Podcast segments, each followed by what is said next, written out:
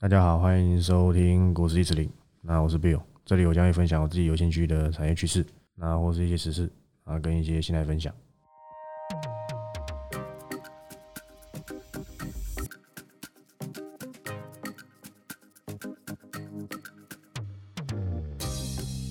好，那今天录音的时间是九月十五，那一样是礼拜三啊，一样聊一些呃最近发生的事情。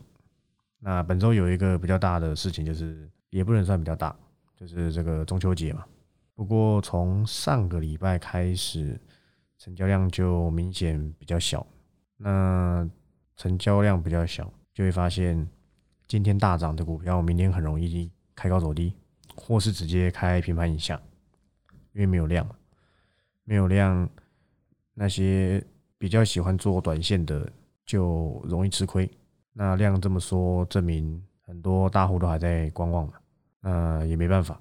那成交量小有成交量小的好处，等很多人都死心的时候，通常啊又有这个机会。那中秋节嘛，在过去常常会讲这个中秋变盘，其实。这一波中秋前就是闷盘的，那中秋节之后会有一些什么样子的隐忧？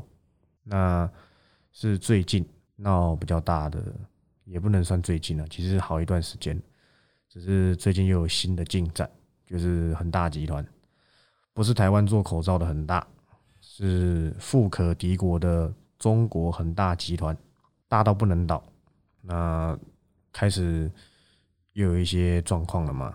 会不会就是会不会中国政府出手相救？我觉得要讲一定会嘛，基本上会做这件事情，因为它牵扯到太多东西。它现在呃很多债券要到期，它基本上是还不出来，那就要变卖旗下的东西嘛。像之前其实我没有在追真正的进度，但我知道他旗下那个恒大汽车貌似想要。卖股权给小米吧？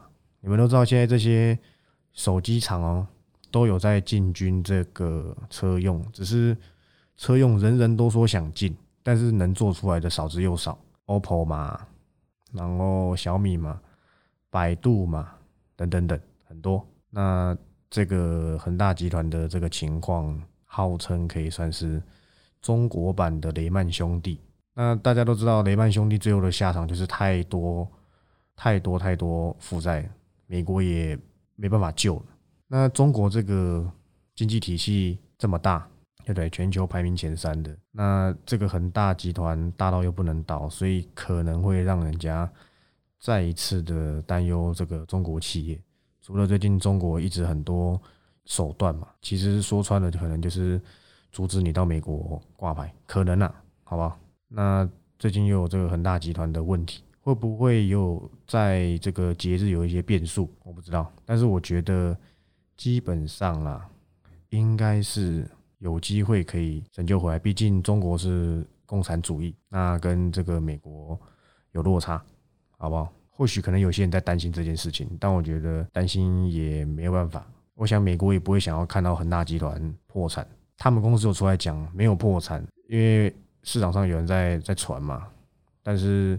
他有说，的确是遇到了不小的困难，好不好？那这个东西就自己观察一下。虽然不是台湾本身的企业出问题，但是恒大有多大呢？嗯，就我之前看到的市值，它是比红海还要大。那红海市值多少？大概是一点五兆。那你自己去推估一下，好不好？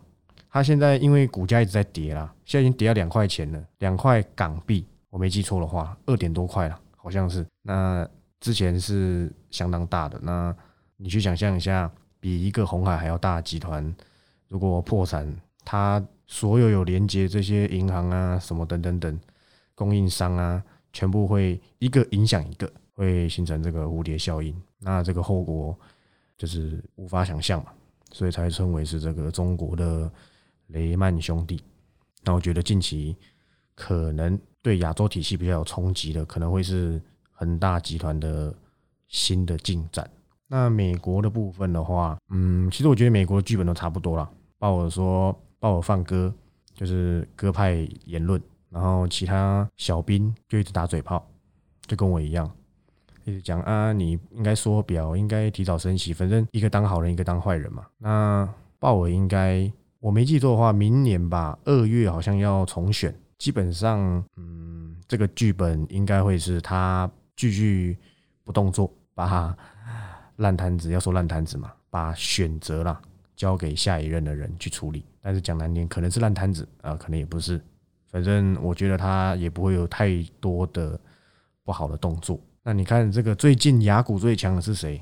是这个日本呢？哇，那日本跌到已经疯狂破底，就这这一两个礼拜，近一个月以来啦，这样抓比较比较长久。哇，那是绝地大反弹。它原本真的是 M 型成立，对不对？结果你看最近反而是这个大涨到不行。它当初跌的原因当然也是跟这疫情，其实就是疫情了。对不对？所以其实台湾这一波德尔塔，哎，真的是比我预期跌的还要很不多，但或许也是台湾的个例不多吧。结果我以为啊，可能六日会有一些鬼故事啊，结果没有。那当然这样是最好。但是本周是中秋节，其实虽然是说不要就是就是烤肉嘛，但是台湾人真的会这么的自律吗？我相信大部分是，但是恐怕还是会有一些呃漏网之鱼嘛，对不对？所以还是稍微小心一点，好吧？我觉得国外的问题都还算可以，就是已知。那台湾台股现在量很缩，个股急啦，就不要太太去追价，很容易隔天就又又套了。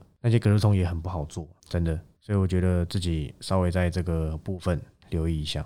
那最近的话，像报告提到的有几档，其实说真的啦，我的报告出了两周吧。大概有五档，真的有比较有表现，大概一两档而已。因为其实行情也不好，那这些股票都是涨涨跌跌，延续性很差。可是趋势只要在的话，我觉得都还好，量很缩，比较适合，比较适合去做一些中长线的布局。其实本来就该是这个样子，在还没有升息之前啊，应该这么说，在过去还没有这种资金行情之前，其实台股就是像现在这样差不多，可能还要再暗淡一点。就是今年当冲跟隔日冲，就是短线客非常多，可能跟这个市面上课程啊等等的盛行，所以不少人会去做短线的投资交易。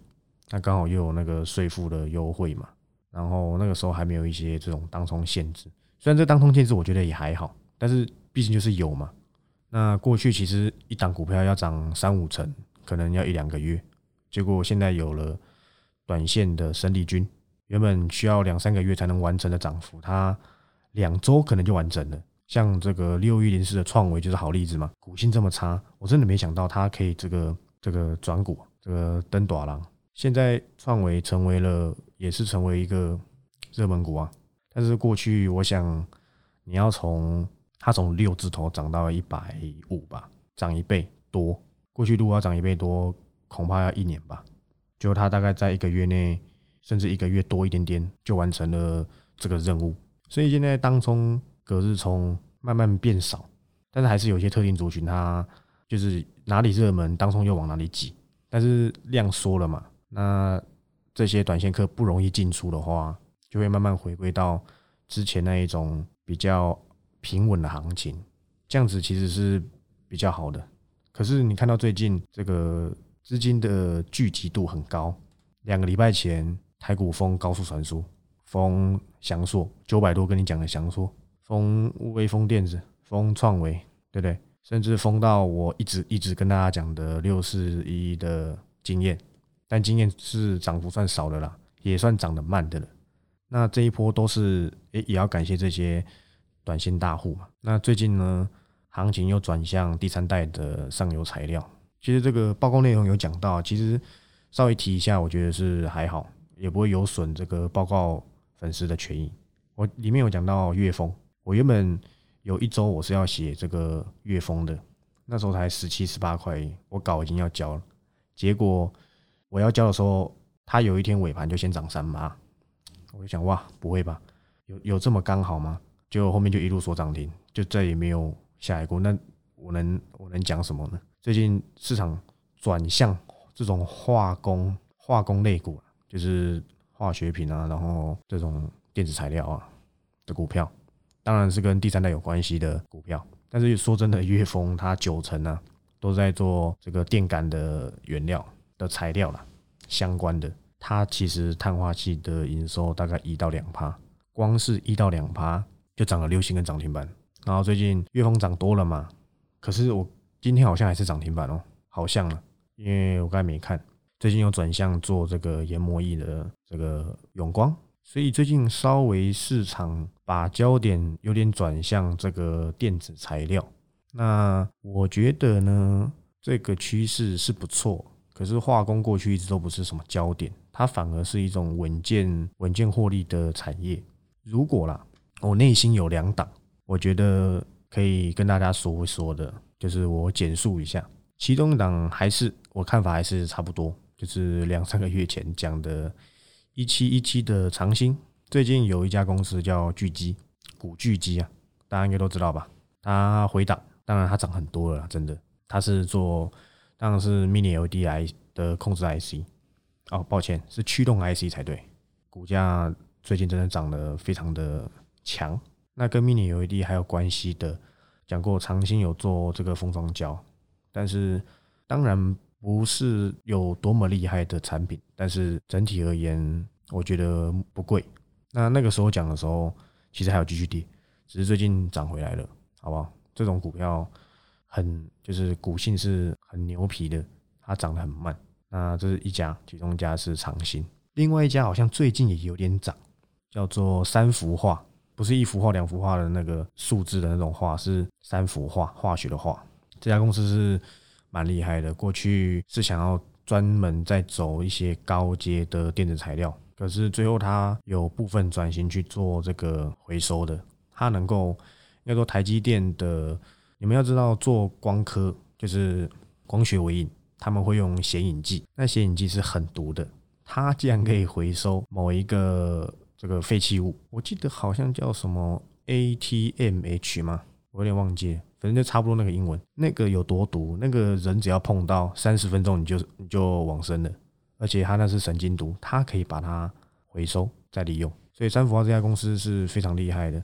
那接下来台积电，当然你看它有 Intel 的单子，它的发展其实是本来就 OK，只是市场当然对绩优生的看法是很严苛的，所以你也不能够说为什么它涨幅输连电，它已经六百多块了。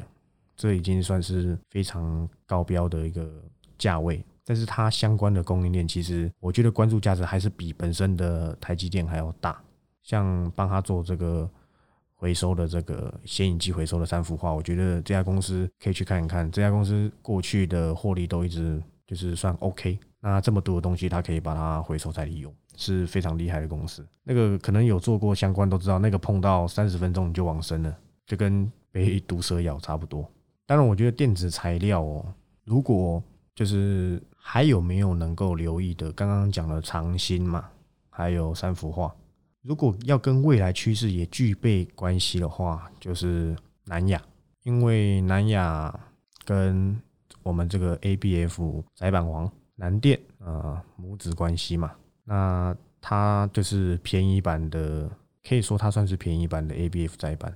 可是你们要思考到一点，就是现在在大涨的这种电子材料股，都是因为它有第三代，然后加上它股本都不大，市场题材性够。那其实其他的电子材料或是这种化学品，它的涨幅基本上通常啊都不大，而且它比较适合纯股，所以这个自己考虑一下。那也算是防御型的的股票了的公司。通常在高档的时候，这种公司反而是资金避风港。那我觉得也差不多这样。好，那今天节目就到这里，我是 Bill，下周再见，拜拜。